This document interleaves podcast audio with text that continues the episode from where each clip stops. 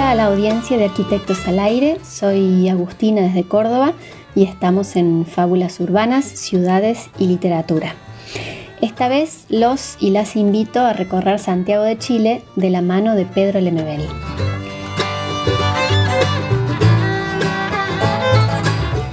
En esta situación extraordinaria de aislamiento, en estos momentos en que la ciudad de alguna manera nos falta, ahora que estamos privados por circunstancias de fuerza mayor de los espacios públicos, del encuentro, del roce con los otros habitantes de la ciudad, quisiera llevarlos a pasear por un parque de Santiago de Chile a partir de la crónica titulada Anacondas en el Parque de Pedro Lemebel. Los llevo entonces al Parque Forestal en el centro histórico de la ciudad junto al río Mapocho.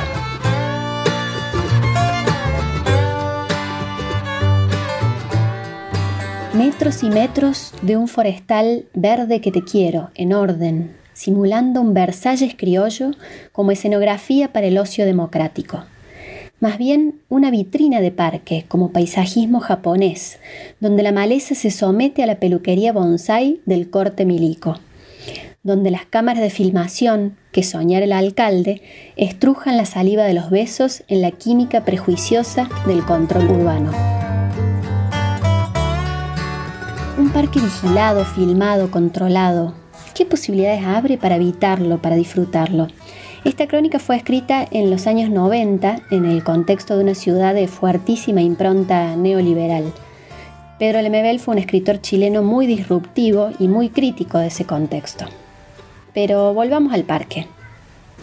Aún así, con todo este aparataje de vigilancia, más allá del atardecer bronceado por el smog de la urbe, cuando cae la sombra lejos del radio fichado por los faroles, apenas tocando la vasta mojada de la espesura, se asoma la punta de un pie que agarrotado hinca las uñas en la tierra. Un pie que perdió su zapatilla en la horcajada del sexo apurado por la paranoia del espacio público.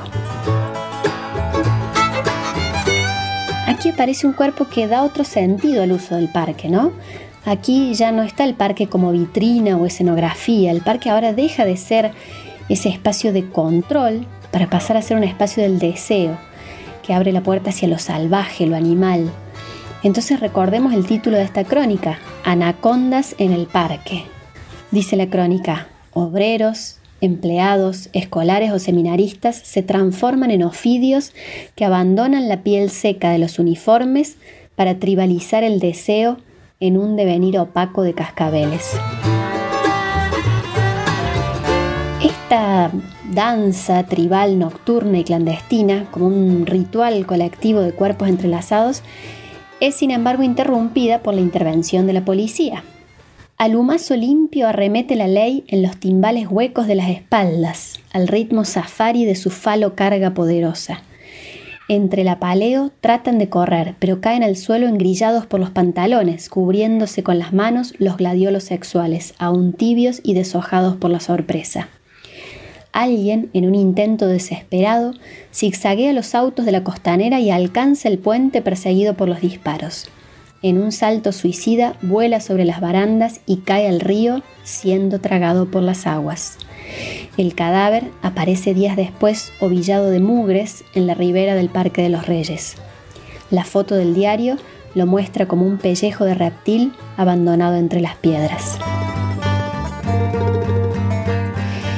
Este cuerpo en el río expresa de alguna manera la transgresión y el peligro que supone experimentar la ciudad no desde el orden, no desde lo racional ni desde lo que está impuesto, lo que propone Lemebel criticando este orden establecido es la posibilidad de encontrarse con otros, otras, otras, a través del cuerpo.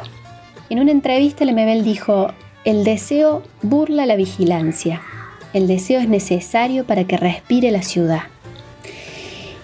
Las anacondas del parque forestal desafían el orden urbano impuesto con estos encuentros eróticos fugaces, precarios, a manera de tácticas de supervivencia o espacios ocasionales y provisorios de libertad. Me despido con el fragmento final de la crónica, incluida en el libro La esquina es mi corazón. El autor es Pedro Lemebel y fue publicado por Editorial Seis Barral. Los parques son lugares donde se hace cada vez más difícil deslizar un manoseo como acoplamiento de los sujetos que sujetos a la mirada del ojo público buscan el lamido de la oscuridad para regenerar el contacto humano. Hasta el próximo recorrido de fábulas urbanas, ciudades y literatura.